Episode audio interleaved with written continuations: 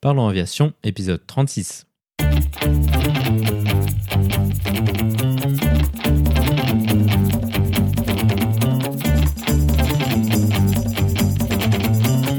Parlons Aviation, le podcast où on parle de tout ce qui vole.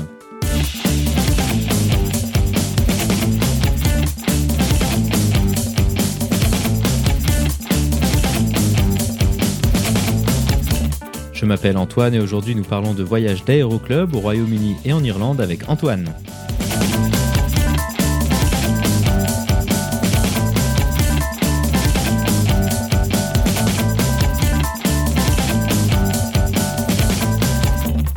Et c'est tout pour cette semaine car cette discussion prendra tout le temps que nous avons à notre disposition.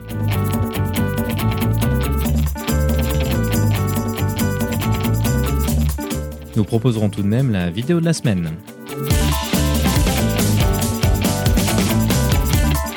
Bienvenue à bord, j'espère que vous êtes confortablement installés. Parlons Aviation épisode 36 et prêt au départ.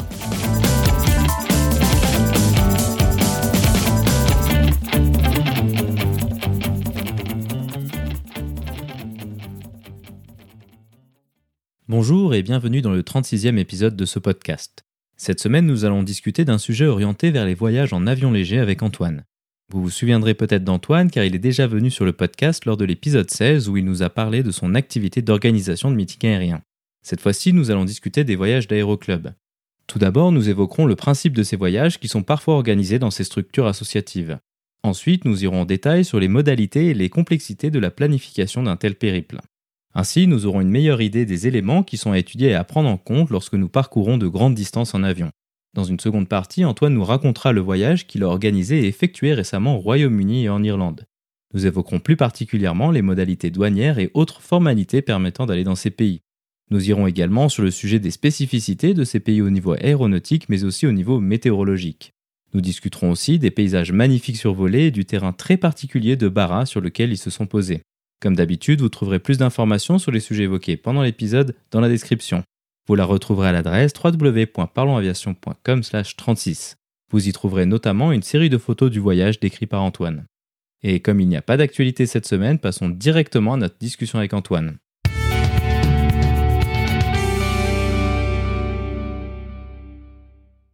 Bonjour Antoine et bienvenue sur Parlons Aviation, content de te revoir sur le podcast. Bonjour.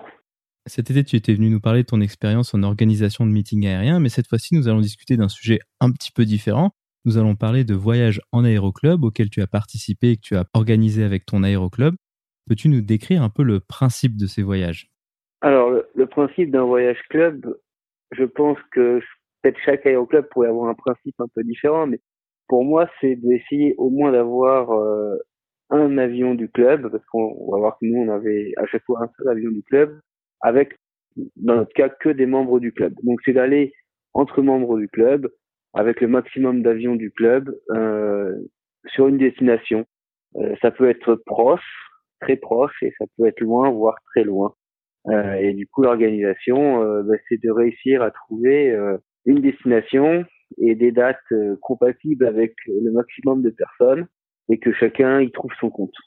Tout ça, c'est un aperçu assez global qui peut paraître simple, mais que je suis sûr que c'est assez compliqué de réussir à mettre tout le monde d'accord. Comment est-ce que vous trouvez une destination? Sur quels critères est-ce que vous vous basez? Qu'est-ce qui intéresse les gens en général? Alors, nous, on n'a pas eu trop de mal à trouver des destinations. Souvent, les destinations, on les trouve euh, bah, comme peut-être beaucoup d'aéroclubs, au coin du bar, euh, quand on discute l'hiver et on se dit où est-ce qu'on pourrait bien aller. Donc, euh, c'est souvent comme ça qu'on trouve.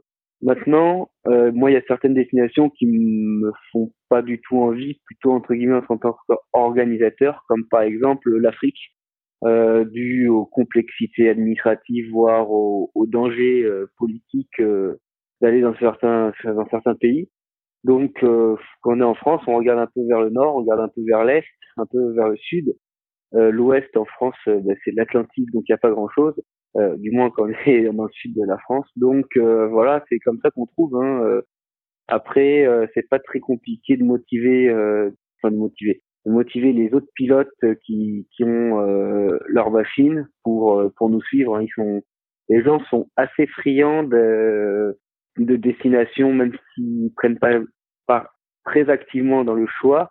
parce qu'ensuite, bah, ils découvrent dans tous les cas des choses nouvelles, donc ça les intéresse. Donc vous avez fait ça plusieurs années successives. Est-ce que c'est une sorte de tradition dans ton club, comme il peut y avoir par exemple les stages d'été dans les clubs de planeurs?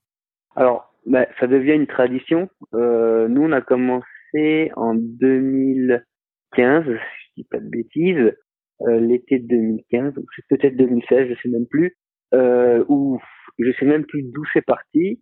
Euh, on avait un de nos membres du club qui était déjà allé euh, au Cap Nord, en, tout au nord de la Norvège, et puis on s'est dit ben, pourquoi pas euh, réitérer la chose. Et puis de fil en aiguille, ben, ça s'est vraiment organisé. Donc euh, maintenant, ça devient une tradition parce que ça fait trois années qu'on a fait, je dirais, un grand voyage, hein, plusieurs dizaines d'heures, à plusieurs machines. Donc euh, ben, ça devient une tradition maintenant, tout à fait. Jusqu'à quand on va réussir à la maintenir? J'espère le plus longtemps possible. Et puis, euh, et puis essayer, pourquoi pas, de passer le flambeau. Quels sont les profils de membres que vous arrivez à fédérer avec un tel voyage? Est-ce que ce sont plutôt des élèves qui vont chercher à faire de l'instruction en voyage ou est-ce que c'est plutôt des gens déjà expérimentés qui cherchent des occasions d'aller quelque part?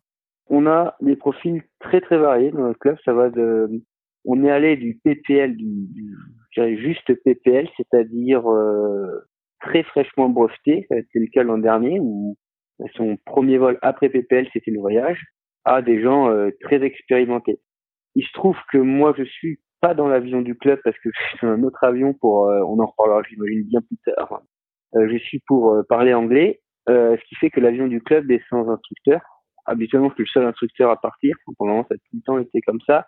Ce qui fait que des élèves, pour le moment, on n'en a pas. et je le regrette un petit peu parce que ce serait vraiment bien pour eux. maintenant, c'est aussi, soyons honnêtes, pas forcément la méthode la plus euh, représentatif du test PPL. Une fois qu'on est breveté, on peut mettre un petit peu à l'écart ou du, moins à côté la préparation, euh, je pré-PPL, telle qu'on la, chaque élève la connaît. Euh, une fois qu'on est breveté, il y a des fois ça va beaucoup plus vite. On va, je pense, en reparler plus tard, mais euh, les destinations, elles sont pas connues six jours à l'avance. Hein. Euh, donc les préparations, elles se doivent, elles sont souvent très rapides. je dis pas qu'elles sont bâclées, je dis juste qu'elles doivent être assez rapides avec des outils qu'on ne voit pas trop en PPL, avec des tablettes et tout ça, qui nous aident beaucoup sur beaucoup de choses. Donc le profil, ben, on a voilà des jeunes élèves, des jeunes, des, jeunes pilotes. Euh, on en a eu pas mal en, pour faire du mûrissement pour le CPL, jusqu'au euh, jusqu'ensuite euh, au PPL qui a 2000, 2500 heures de vol avec une qualifie FR ou autre. Donc euh, les gens, je dirais, euh, plutôt expérimentés et habitués à voyager. Donc en face de ces profils que tu viens de décrire, quelles sont les machines avec lesquelles vous faites typiquement ce voyage de club? On imagine qu'en général l'été, tout ce qui est machines euh, dites école sont peu propices parce qu'elles volent beaucoup pour l'instruction. Quelles sont les machines avec lesquelles vous avez fait ce genre de voyage? Oui, alors c'est sûr que nous à l'aéroclub, on a nos, avions écoles, ce sont des fourniers à 6D qui avancent à 80 nœuds. Et là, euh, dès qu'on se dit qu'on veut aller loin, c'est compliqué avec enfin que que trois heures et demie d'autonomie, deux places.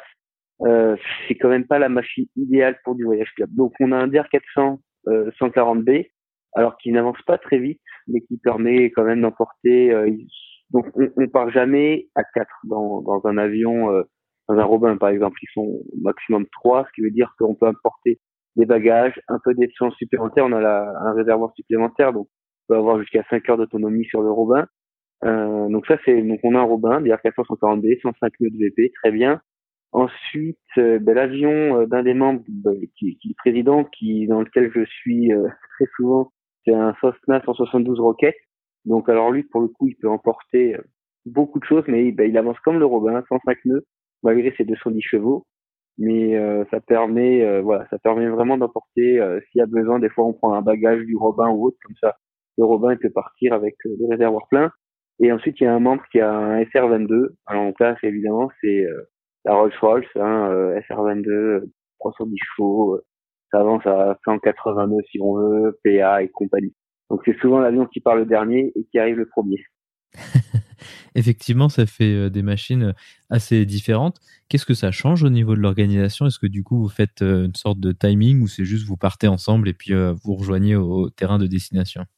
Alors, bah, c'est vrai que le Robin et les Cessna bah, souvent volent ensemble. Euh, alors deux fois en patrouille, des fois pas en patrouille. On, je pense qu'on va parler après. J'ai fait tout un tour euh, de l'Angleterre avec euh, donc là cette fois-ci c'est avec un ULM en patrouille.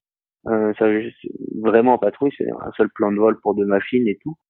Sinon, oui, souvent on part à peu près ensemble. le Cyrus peut partir un peu après, mais arrive du coup bien avant. Ben, ça permet, c'est pas mal. C'est-à-dire que quand le Cyrus arrive, il y a une voiture de location à prendre, ben, c'est fait. Enfin, il y a, y a plein de choses qu'il peut faire en, en, en nous attendant. Euh, des fois, aller réserver un hôtel ou euh, trouver une chambre d'hôte, enfin des choses comme ça. On n'est pas non plus une caravane comme le Tour des jeunes pilotes ou rêve de gosse ou autre. Donc, euh, on n'a pas de problème, je dirais, de, de, sécurité des vols, à savoir, on fait partir le, le plus vite d'abord et pour, pour pas se croiser. Enfin, on est très loin de ces problématiques-là, donc euh, ça pose pas vraiment de problème d'avoir des, des machines différentes je dirais que le seul éventuellement problème qu'on peut avoir, c'est que le Cyrus il peut pas forcément se poser partout.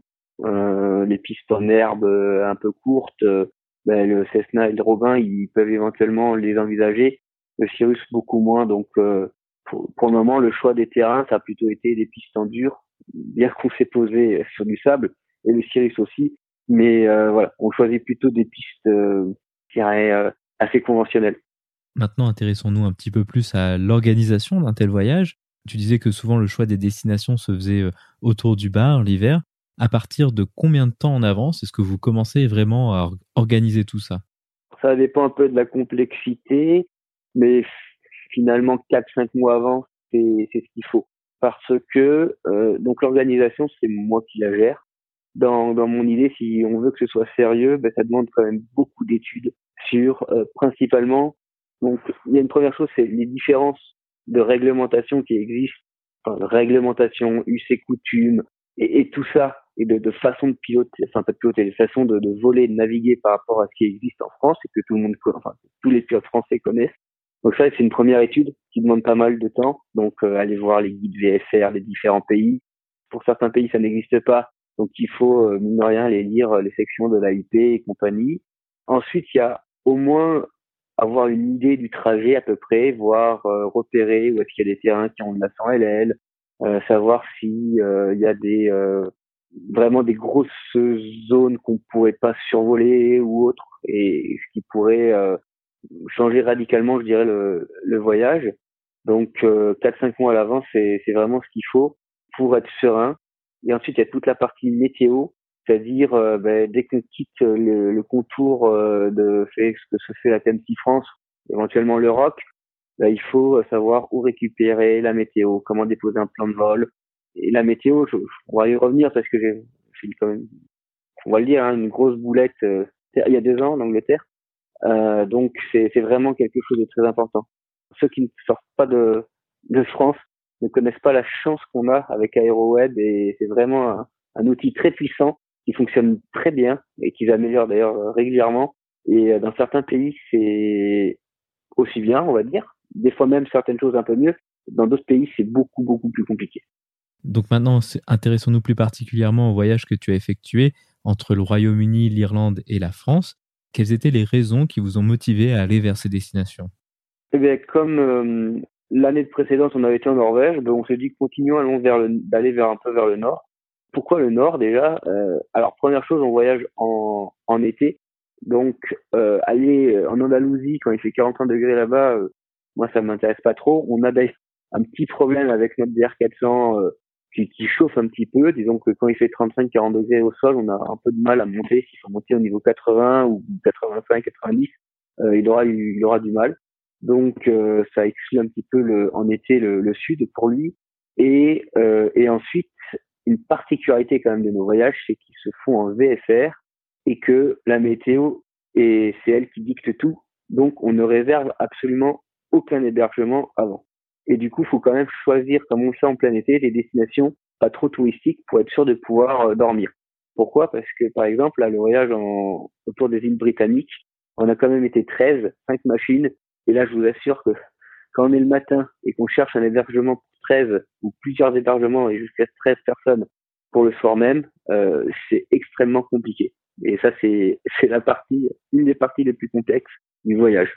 Donc parlons-en justement des difficultés de ces voyages. Quelles sont les difficultés que tu avais euh, identifiées avant? Est-ce que cette problématique d'hébergement, c'était quelque chose dont tu te doutais déjà?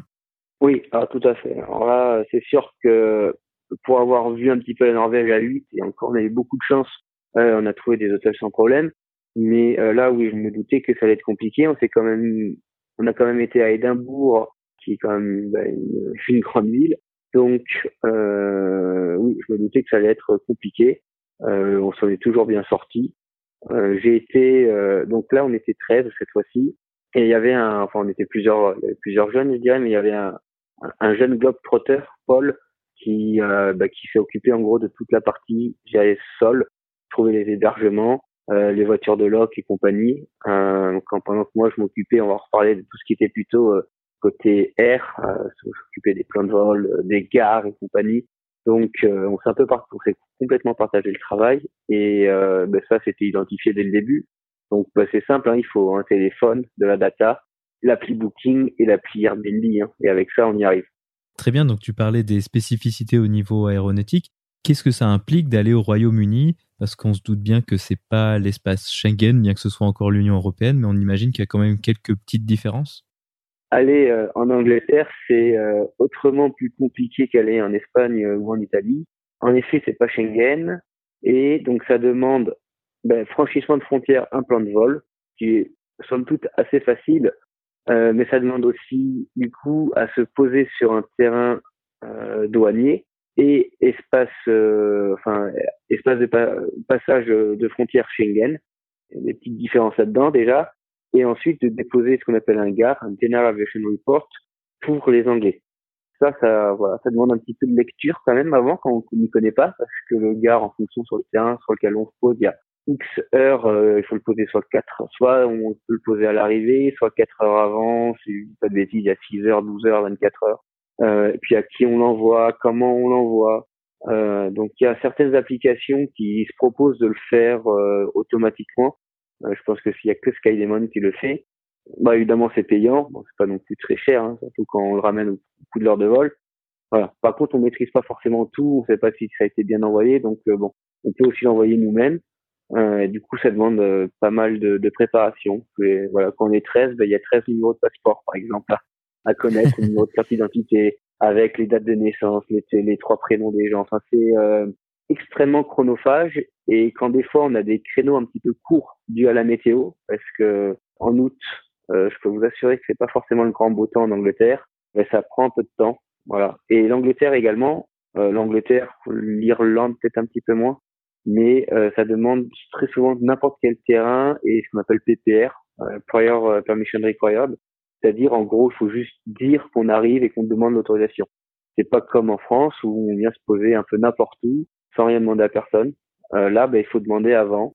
Ça permet en même temps quand on voyage de demander ben, le prix des taxes euh, d'atterrissage et de parking et euh, s'ils ont de la 100 LL et si c'est possible ou pas.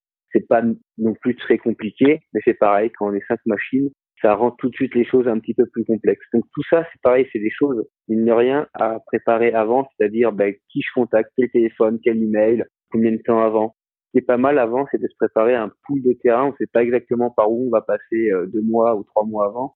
Mais on a une vague idée si on va plutôt faire par exemple la côte est ou la côte ouest de l'Angleterre. Bon, ben si c'est la côte ouest, ben voilà, au bout de deux heures de vol, ce qui est pas mal pour un, seul vol, c'est bien d'aller avitailler ou de faire une pause et ben voilà, là j'ai cinq six terrains, ben voilà, je prépare tous mes terrains et euh, et en fonction de ça, ben le jour J, enfin le jour J, un jour ou deux jours avant, on peut décider et préparer ben, les gares, préparer les PPR, euh, préparer les plans de vol. Donc euh, voilà.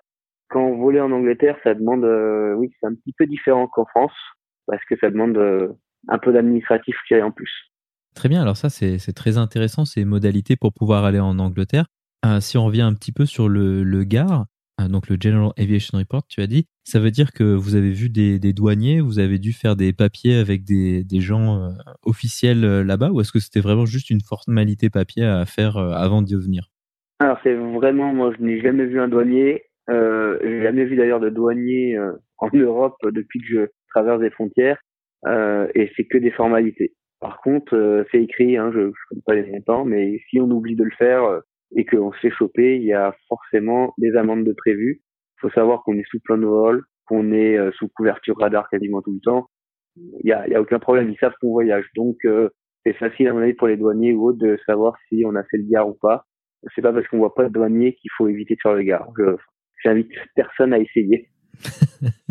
ça, je pense que c'est une excellente idée, même euh, intra-Schengen, vu qu'il y a quand même ces plans de vol à faire. Je sais qu'il y a déjà eu des, interceptions et ce genre de choses peu sympathiques. Maintenant, euh, l'autre partie de ce que tu discutais, c'est tout ce qui était les, PPR, donc les autorisations préalables qui sont nécessaires pour se poser sur les terrains. Ça, c'est quelque chose qu'on connaît pas très bien en France. Pour être honnête, moi, j'ai jamais eu à faire ça.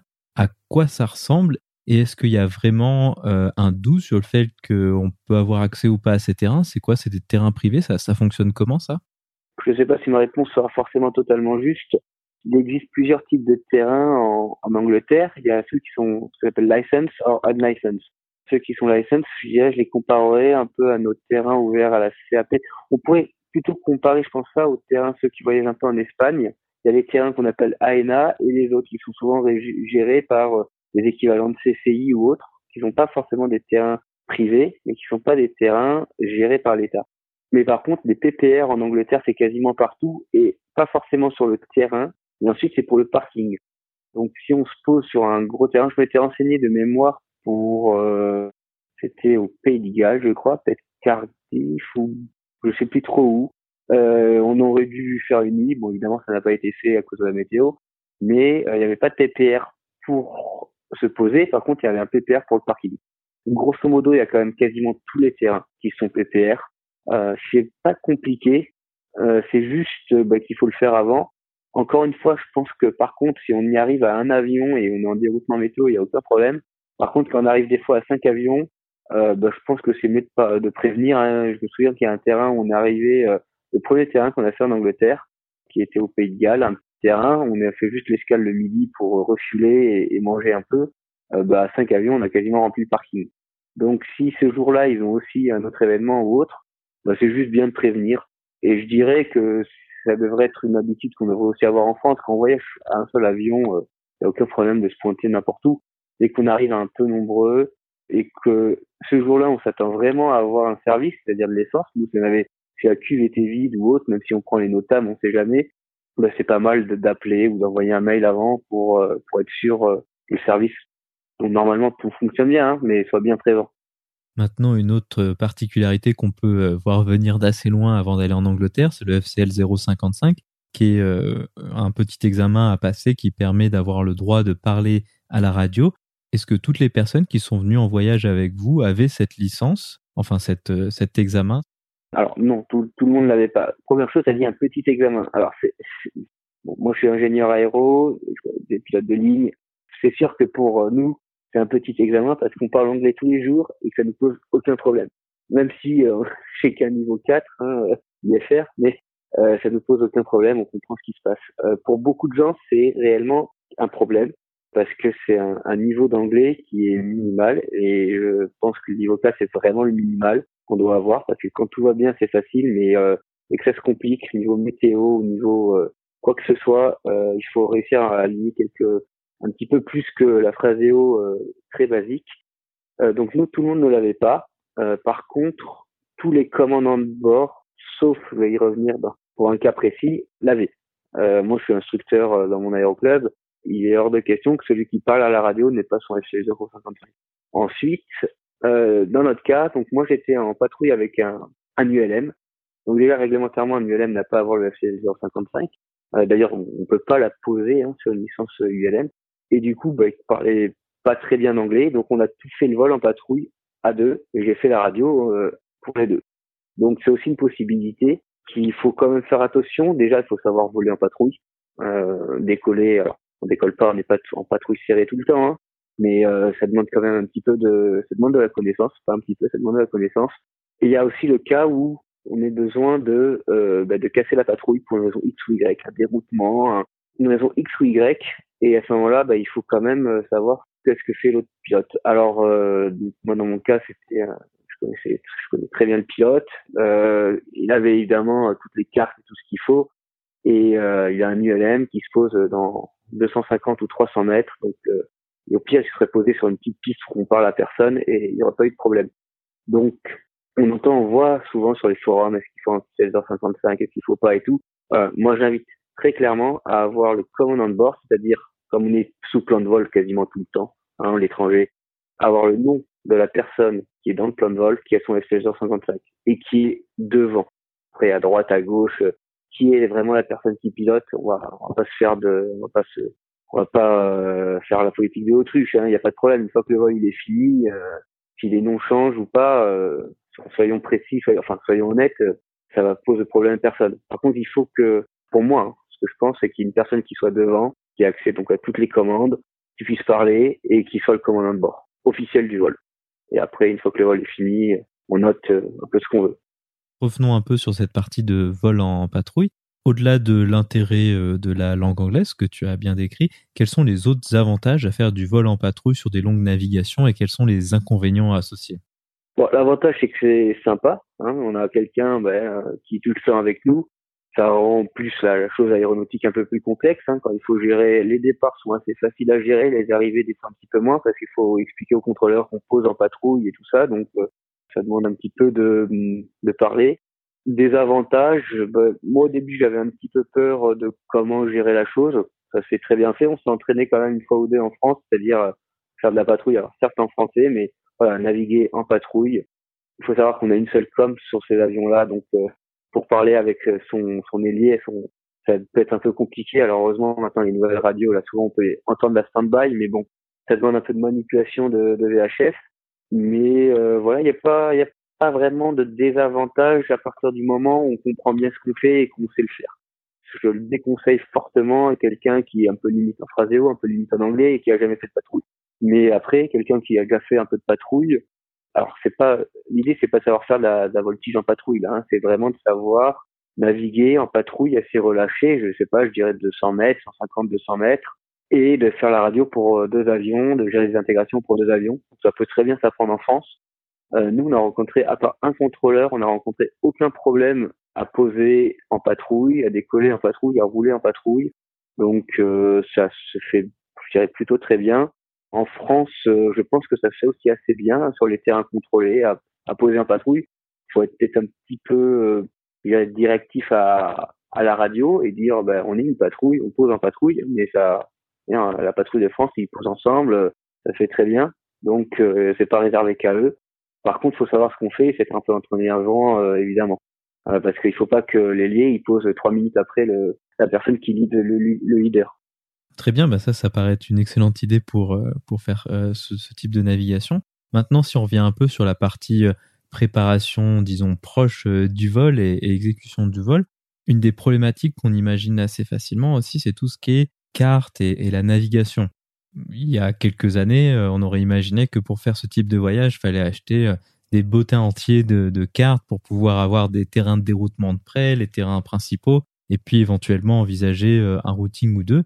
Mais on peut facilement imaginer, comme toi tu l'as dit, qu'avec les tablettes c'est simplifié. Quels sont les outils que vous avez utilisés et en quoi est-ce que ça a largement simplifié ce type de voyage? Il y a encore deux écoles. Hein. Il y a encore ceux qui sont très carte papier et, euh, et ceux qui sont très tablettes. Moi, je suis très tablette. Ça fait euh, maintenant presque dix ans que j'ai pas acheté une carte papier. Donc moi, je vais, sans le, nommer, hein, j'utilise SkyDemon en Europe, euh, SDVFR en France et SkyDemon en Europe, et ça suffit amplement. On a tout ce qu'il faut dedans. Il faut savoir l'utiliser avant, c'est sûr. Comprendre bien comment ça marche, c'est-à-dire tout ce qui est téléchargé en offline, euh, c'est-à-dire sur la tablette, euh, toutes les données, euh, maîtriser l'utilisation de sa tablette, hein, tout avec gestion d'énergie, backup, hein, une seule tablette dans un seul, dans un avion, quand on est dans terre inconnu, ça peut encore suffire, mais dès qu'on quitte un petit peu son bac à sable, ça me semble limite, donc il faut avoir au moins un, un outil de, de spare. Voilà. Et après, en carte papier, ben, mine de rien, maintenant, on est au moins en millionième, là, il y a, c'est qui, qui fait ça avec R million, enfin, je, je crois que c'est les mêmes, hein qui font des cartes assez bien faites, donc ça fait un backup quand même très intéressant pour ceux qui, qui veulent encore du papier. Donc euh, comme ça, on peut vite trouver une fréquence, trouver un terrain de déroutement euh, ou autre. Donc euh, en effet, là on est, c'est, je dirais pas que c'est très simple, mais quand on lit les gens qui faisaient des voyages dans les années 80, 85, alors il faut aussi voir qu'à l'époque il y avait quand même beaucoup moins de zones, que pénétrer une zone à part euh, peut-être je sais pas si c'était euh, la reine d'Angleterre ou, des choses comme ça mais c'est beaucoup moins grave maintenant, bah, c'est très vite, c'est très vite compliqué une fois qu'on a pénétré une zone, ça peut vite devenir complexe, donc faut vraiment ne pas le faire. mais on est tellement maintenant aidé par par les tablettes que je pense que quand même de façon générale, c'est quand même plus simple, même si on a beaucoup plus de restrictions dues aux espaces aériens. Ensuite, euh, donc lorsque vous avez fait ce vol, donc vous êtes parti de la France et puis vous avez traversé euh, donc la Manche en allant vers l'Angleterre, puis après ben, plus à l'ouest pour l'Irlande. Quelles sont les précautions que vous avez mises en place pour ces transits maritimes qui sont forcément un petit peu critiques avec des monomoteurs? Alors, c'est sûr que euh, traverser la Manche, enfin traverser, être au-dessus de l'eau en cas de panne moteur, c'est bien moins marrant au-dessus de la Terre. Ça dépend encore les types de terre, mais Bon, faut quand même savoir que, euh, parce que ça c'est une discussion intéressante, que on n'a pas de pilote de ligne avec nous. Enfin, on n'a pas de gens qui connaissent la, la sécurité du bimoteur et tout ça, donc euh, on le traverse, euh, je dirais, euh, gaiement. Euh, bon, moi je suis également moniteur de voile, donc euh, je sais à peu près ce que c'est que se retrouver à l'eau. donc, bah, on a forcément les gilets. Il y a un avion qui a aussi un canotte, et moi j'ai un forme de sorte de petit kit de survie dans un sac étanche avec une VHF étanche, la fiorine, euh, la fioricine, une corde pour s'attacher entre nous, euh, de 3 mars, euh, une, bouteille d'eau plate. Enfin, on essaye de pas forcément être tout le temps très bas, même si des fois ben, euh, on est un peu bas de la météo. En cette saison, je dirais que raisonnablement, si on sort vivant d'un amérissage, on a quand même de bonnes chances parce que s'il faut être assez haut, il y a quand même beaucoup de bateaux. Donc, ben, ce qu'il faut, c'est viser un bateau, aller amérir parallèle à la houle majoritairement du temps parce qu'il y a quand même souvent un peu de vent vers là-bas, donc euh, parler à la houle. Euh, la houle étant un peu souvent un peu forte. Hein. Euh, comme au niveau 95, on a l'impression que c'est euh, mer plate, mais dès qu'on descend, c'est pas le cas. Voilà. Et puis, ben, et puis, je dirais bien surveiller son moteur, comme tout le temps, hein, au-dessus de l'eau, mais comme on est au-dessus de la terre, donc bien sûr, hein, regarder les tempêtes d'huile, tempêtes cylindres, si on en a. Enfin, être bien alerte de, de tout ça. Après, ça se prépare. Voilà, moi, c'est comme ça que je les prépare. Mes transits maritimes, on a depuis, on en a fait quand même pas mal. Voilà, après, c'est, il faut aussi que chaque personne euh, comprenne les, les risques hein, euh, qu'il y a. Et moi, j'entends très bien des fois que ben, on va pas le faire hein, pour x ou y raison. Voilà, faut juste en discuter avant parce que c'est sûr que si on si on refuse ça, ben on on peut pas on peut pas poursuivre le voyage. Donc, euh, faut faut juste étudier ça. Alors, moi, j'ai jamais eu aucun problème. Voilà, c'est juste quelque chose à, prévoir un peu en avance au niveau des transits maritimes. c'est intéressant ce que tu dis par rapport à la sécurité du, du, du bimoteur. De, quand t'as pas connu ça, il n'y a pas de problème. Parce que c'est vrai que moi j'ai fait pas mal de, de transit maritime, la Corse, euh, hein, tout ce qui était les Caraïbes et tout. Et depuis que je fais du bimoteur, c'est vrai que je reconnais être un peu moins à l'aise par rapport à tout ça. Ouais, bah après, euh, on, a, on, a souvent ce, ce genre de discussions dans l'aéroclub. Bon, la phrase que tout le monde connaît, c'est que le moteur, il sait pas qu'on est au-dessus de l'eau, qu'on est en VFR de nuit, qu'on est, qu'on est en INC. Après, euh, de toute façon, c'est simple. Soit on le fait, soit on le fait pas. Si on le fait pas, on, il y a plein de destinations qu'on peut pas faire. Moi, je trouve que ça se fait bien. On est quand même dans des cadres, en termes d'entretien, euh, qui font quand même une, panne moteur en monomoteur. Ça, ça, ça arrive, hein, ça existe. Mais si on donne de l'essence et de l'huile à notre moteur, les, les, cas quand même de moteur qui sert sont euh, très rares. Donc euh, c'est un risque, c'est sûr, un risque supplémentaire, on va dire. Mais bon, euh, voilà, c'est comme tout. Hein. On traverse la rue, on n'est pas à l'abri de quelque chose. Et puis quand, je veux dire, j'adore la, la, la, comparaison. Hein. Je veux dire, quand on conduit à 4, alors maintenant c'est 80 km heure, mais dans des petites routes et qu'on se croise tous les jours, hein, je pense que le risque est beaucoup plus important là. Mais bon, ça, c'est après à chacun de passer le curseur où il le souhaite. Donc maintenant, venons-y au sujet de la météo. On imagine que pour des destinations comme l'Angleterre, l'Écosse et l'Irlande, ça va être un défi euh, majeur. À quoi ça ressemble la météo là-bas en été et qu'est-ce que vous avez rencontré comme type de défi? On a la montée jusqu'à Inverness s'est passée pas trop mal.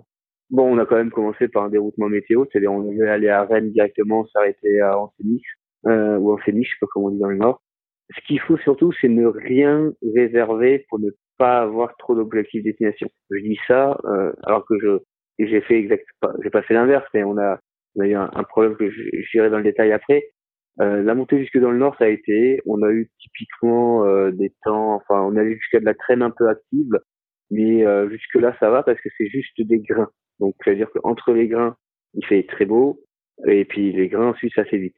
Donc, jusque là, ça va. On a eu, voilà, on a eu une météo un peu compliquée pour faire le vol Inverness-Barra. Donc, Barra, c'est la petite île où on se pose sur le sable à marée basse. Et là, on a eu 7-8 minutes de vol, je dirais, minima VNC classe G, hein, à 500 pieds dans 1500 mètres de visite. Donc, euh, voilà, on le savait euh, en partant. On avait toujours la possibilité de faire demi-tour parce qu'il faisait grand beau à notre, à notre départ. Donc, euh, moi, j'étais en premier, je suis allé voir, j'ai prévenu la météo euh, pour les autres avions et donc ça, ça va. On était au-dessus de la mer et après, il a fait grand beau ça, ça a été la première chose. Après, ben, on a été en Irlande et là, c'est beaucoup, beaucoup de pluie. Euh, même en août, les journées quasiment continues de pluie, plafond bas, donc euh, non volable. Donc euh, ben là, c'est ben là, c'est simple, hein, on on vole pas. Et il se trouve que voilà, en Irlande, moi, ce qui s'est passé, c'est j'en ai parlé depuis le début, là, ce que là où je me suis fait avoir, c'est que ben, sur un vol, j'ai pas pris la TMC, j'ai pris les métards, j'ai pris la carte, enfin le radar, radar de pluie, et euh, et le satellite. Et je me suis fait avoir par une appli qui le satellite, euh, enfin le visible, était, euh, bah, c'était pas vraiment le visible. Je pensais que c'était le visible, ça l'était pas. Et il y a toute une zone de nuages que j'ai pas vue, donc euh, voilà, plus une mauvaise décision où j'ai voulu continuer, pensant ne pas avoir le fuel pour retourner, mais pour revenir en arrière. Du coup, bah, on s'est fait une heure de vol pas très marrante, là, un petit peu bas euh, au-dessus de la flotte. Et, et, la raison, enfin la raison, c'est pas du tout la, la, la raison de ça, c'est que j'ai pas fait du tout, hein, mais une des causes, c'est que, par exemple, pour accéder à la TNFIB, il fallait un code à 9. Si je me dis pas de bêtises, je crois que pour moi, c'était à 9 caractères avec des majuscules et des minuscules qui changent tous les deux mois. Et euh, bah, le matin du départ, euh, j'ai pas réussi à prendre la TNFIB. Et euh, bah, j'y suis allé, bah, c'est bon, j'ai les métards, j'ai tout ça, j'ai les tafs. c'est que la météo sur les métards était bonne, mais il y a toute une langue de nuages que j'ai pas vu. Et on s'est fait un peu, enfin, je me suis fait complètement avoir. Donc le, le défi, euh, bon c'est pas vraiment un défi, mais là clairement il fallait, faire demi-tour. Hein. Euh, on a fait demi-tour plusieurs fois hein, dans, dans, dans, nos voyages ou se dérouter, c'est pas un problème. La météo ça ça s'étudie bien et euh, bah, pas faire l'impasse comme j'ai comme j'ai pu le faire sur sur une Tennessee parce que ça ça, ça peut ça peut rendre le vol vraiment désagréable. Parfait. Donc, pour donner peut-être un petit peu de contexte, donc euh, tout ce qui est TAF et METAR, donc c'est les observations et les prévisions d'aérodrome. Et donc la TANSI, donc c'est un temps un terme français, hein, ça a d'autres noms euh, en anglais. C'est le, temps significatif. Et donc ça, c'est une carte qui donne de manière plus globale la situation sur une zone assez grande, typiquement en général un pays ou une, grande région. C'est bien ça. Hein? Tout à fait. Euh, et en France, même si malheureusement il y en a quelques-uns qui ferment, on a quand même enfin, moi, je prends le sud-ouest, hein, là où je vole. Euh, je vole, euh, il y a quand même toutes les 30-40 nautiques, on a souvent un métard. allez, 50 nautiques maximum. Et, et là, c'était pas tout à fait le cas. Et du coup, ben, je, me suis, voilà, je me suis fait avoir en me disant, ben, le départ est VFR, mes déroutements sont VFR, mon arrivée est largement VFR, je vois rien au radar, et je vois, et au visible, pas à ce que je pensais être une vue satellite du visible, ça passe aussi. Et, euh, et ben c'était pas du satellite visible, donc euh, donc je me suis fait avoir. Alors j'aurais vu la Tennessee, mais clairement j'aurais vu que ça ne passait pas. Une autre chose assez particulière de ce voyage, c'est donc euh, l'aérodrome de Barra dont tu parlais. Peux-tu nous en dire plus sur à quoi ça ressemble et comment on accède à cet aérodrome assez particulier? Alors Barra, c'était ben, c'était l'objectif euh, du, du voyage, hein, clairement. C'est aller se poser sur une piste en sable qui n'ouvre qu'à marée basse. Euh, c'est d'ailleurs, je pense, en Europe, la seule piste en sable où il y a une liaison aérienne commerciale. Donc il y a, nous, il y avait deux twin auteurs qui venaient d'Inverness avec des passagers qui payent, qui ont un billet, une carte d'embarquement. Donc euh, comment, bah, moi j'en suis venu déjà à trouver cette destination parce que ça fait très longtemps que j'avais envie d'y aller. Donc la destination était toute choisie. Après comment on y va? Ben euh, alors déjà pour démystifier tout de suite la chose, c'est extrêmement facile de s'y poser. Il y a aucune technique nécessaire, juste viser un patch de sable où il n'y a peut-être pas d'eau et ne pas freiner comme des fous. De toute façon, la, la piste, entre guillemets, est vachement longue, il n'y a pas besoin de freiner. Pas freiner comme des fous quand on est dans une flaque d'eau, mais ça, euh, c'est comme sur du bitume. Donc, euh, comment on fait? Ben, C'est un terrain PPR. Et là, le PPR se justifie surtout par le fait de connaître quand est-ce que le terrain ouvre et ferme en fonction de, des marées. Donc ben, on appelle, moi j'ai appelé je crois 5-6 jours avant en disant qu'on serait 5, 6, 5 avions et puis on appelle la veille pour confirmer en fonction de la météo et tout ça ou le matin même j'ai même appelé pour bien confirmer ça, bien se refaire confirmer que les horaires de marée, euh, on est bien noté la chose hein, parce que les accents, euh, euh, on a un petit peu parlé avec 55, hein, mais parler par exemple à un Allemand ou un Norvégien en anglais, c'est beaucoup plus facile que parler à un Anglais, voire à un Écossais ou un Irlandais du Nord. Donc, euh, a différents euh, anglais, hein, différents, je dirais, euh, accents d'anglais. Après, euh, voilà, après, ça fait très facilement, il y a très peu de trafic sur ce terrain, c'est un terrain à fils, donc il y a quelqu'un qui vous répond, euh, qui vous dit en gros que faire. Hein. Là, on aurait pu intégrer directement la finale, mais évidemment, bah, on veut en profiter un peu. Alors, ce jour-là, je vous assure qu'on fait les verticales, une longue vente arrière, une base perfecte pour prendre le maximum de photos et tout ça. Donc euh, c'est pas le jour où on fait une arrivée rapide, mais euh, voilà, ça se fait très très bien, il y a aucun problème. Enfin, c'est vraiment c'est facile. Il y a, il y, a, il y a plein de terrains dix fois plus compliqués. Par contre, on peut pas rester, je la nuit, hein, euh, parce que c'est une grande zone de sable euh, très plate, un peu comme côté Mont Saint-Michel, beaucoup plus petit, hein, mais qui veut dire que quand la marée monte, en très peu de temps, ça recouvre toute la partie piste. Du coup, on peut pas, il y a, pas de parking pour les avions la nuit. Il y en a pas. C'est ce qu'ils écrivent sur les cartes. Après, euh, crois que j'ai déjà vu des photos, hein, des avions qui sont à voir, la météo ou autre. Mais là, il faut l'aide des pompiers ou autre hein, pour monter euh, l'avion sur la dune. Bon, il y a vraiment rien de fait pour. Donc, il n'y a pas une cale comme un pour les bateaux ou autre. On peut monter les avions euh, en dehors de là où il y a la mer monte. Ça se fait très très bien. Il n'y a rien de compliqué, c'est juste un peu loin, il fait pas toujours beau, euh, mais euh, voilà, c'est vraiment, euh, c'est vraiment une destination très atypique. En plus, il y a un petit restaurant, euh, il y a donc l'aérogare, l'aérogare, comme ça, hein, mais là où on embarque, il y a un petit restaurant, on peut acheter un t-shirt, on va payer les taxes à la FIS et on a une vue dans la tour imprenable sur, sur la zone d'atterrissage. Alors il y a trois pistes de défilé, mais quand on n'y a jamais venu, quand on n'y a jamais été, euh, c'est pas forcément évident de, de, savoir où est le début de la piste. Où La fin, on le voit bien, c'est la dune, mais le début, euh, voilà, il y a, y a, une forme des croix, il y a voilà, ça se voit. Bon après, en petit avion, grosso modo, ou en 600 mètres, on est posé. Euh, crois qu'il y a 1100 ou 1200 mètres, donc il y a, vraiment aucun problème pour se poser.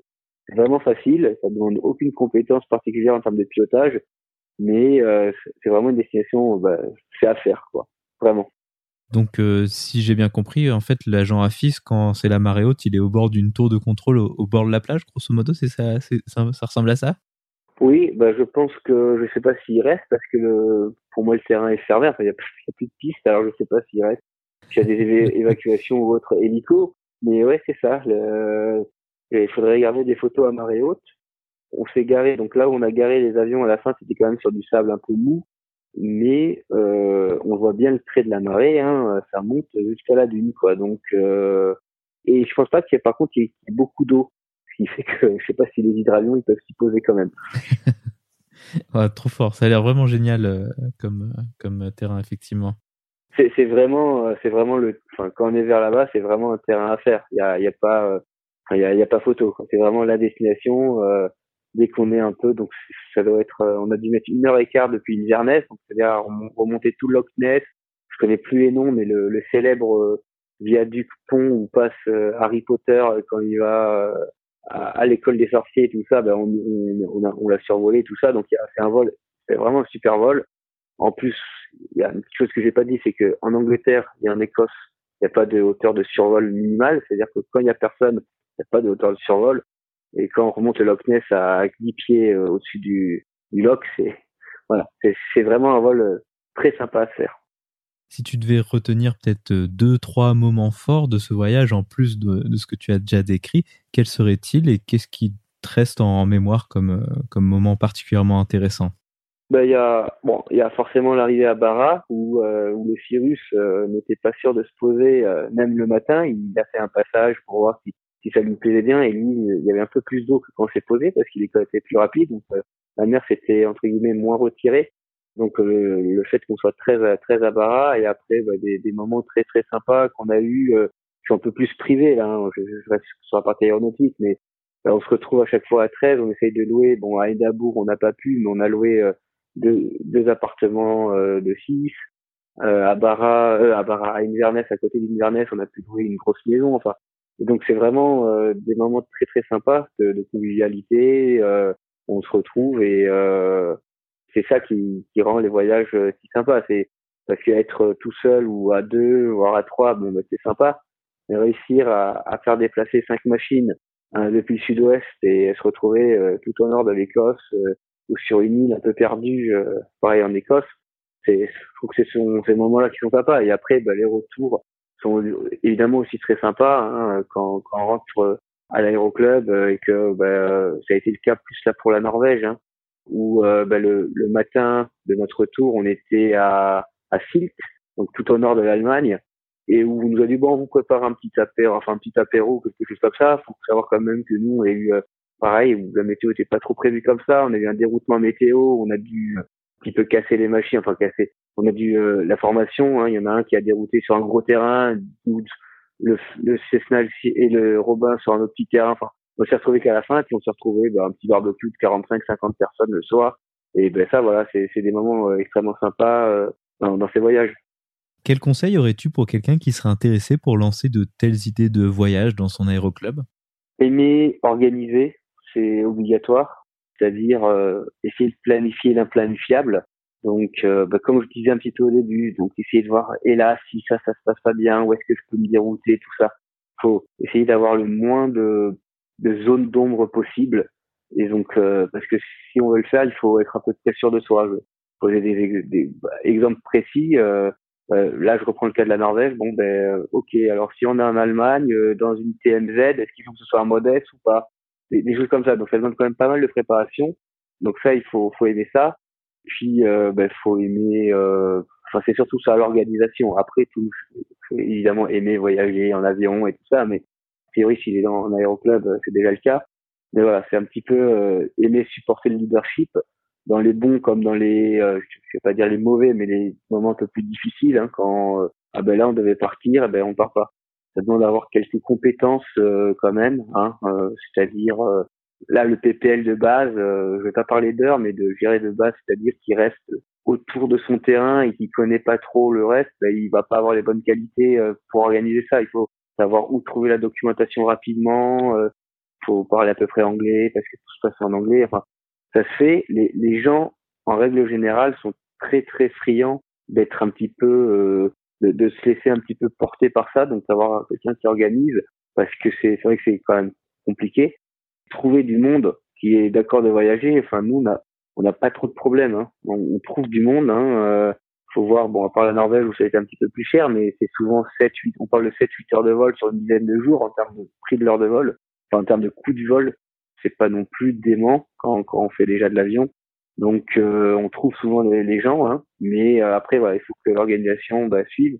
Et c'est quelqu'un, donc c'est la partie aérienne, et après au sol, bah, ça doit être quelqu'un qui, pareil, comme je le disais, hein, qui connaît, euh, qui connaît bien comment faire d'Airbnb, de Booking et, autres pour pour trouver pour trouver les, différents logements, les différents plans de locomotion et autres. Et ça, bah, nous ça a été le cas pour l'Angleterre, hein, ça peut être deux personnes sans problème différent ça peut même être plus de personnes.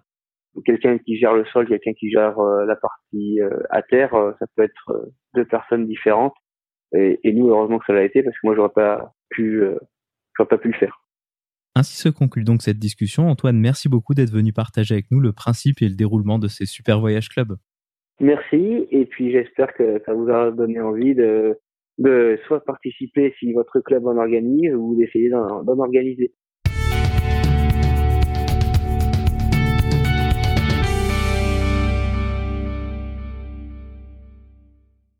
La vidéo de la semaine est une vidéo proposée par la chaîne YouTube d'Antoine.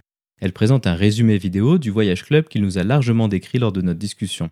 On peut y voir les différents paysages qu'ils ont survolés avec de magnifiques vues des côtes ainsi que des lacs britanniques. On peut également se faire une meilleure idée de la configuration et de l'aspect si particulier de l'aéroport de Barra avec sa tour de contrôle au bord de la plage. Vous trouverez le lien vers la vidéo dans la description ou en allant sur le lien www.parlonsaviation.com vidéo 36 sans accent sur le E de vidéo.